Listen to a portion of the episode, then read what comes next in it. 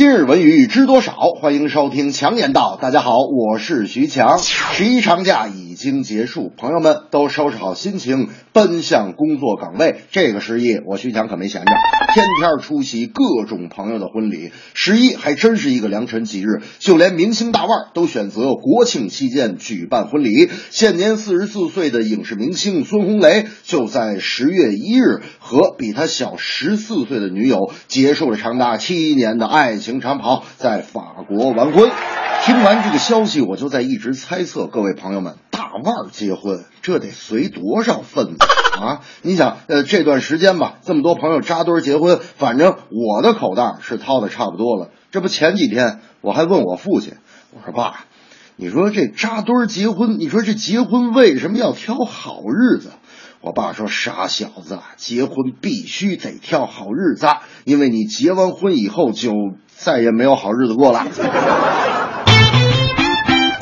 前段时间，前 PPTV 上海籍足球解说员周亮在最近足协杯上海对江苏的比赛中，用地域歧视的语言辱骂了江苏球迷，情节恶劣，影响广泛。目前。被 PPTV 开除的周亮已在微博上公开道歉，他那所谓的师傅黄健翔啊，也转发了四个字的评语，这四个字就是早该道歉。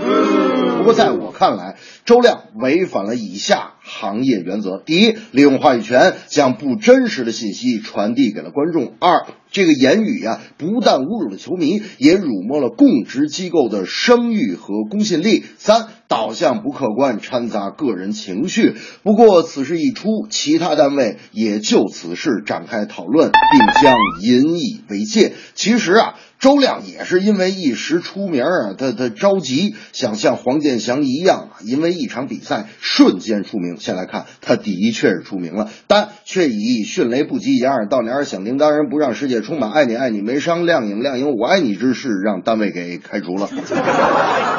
这正是。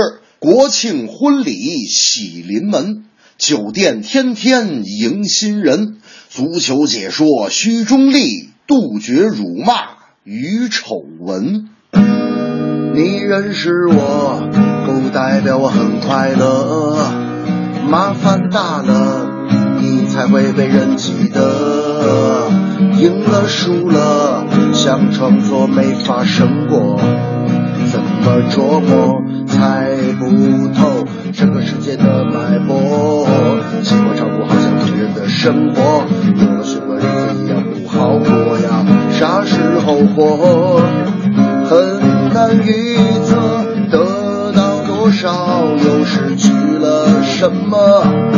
别怕，你不是一个人，因为不止你一个人，为啥快乐又为谁而活着？别怕你不是一个人。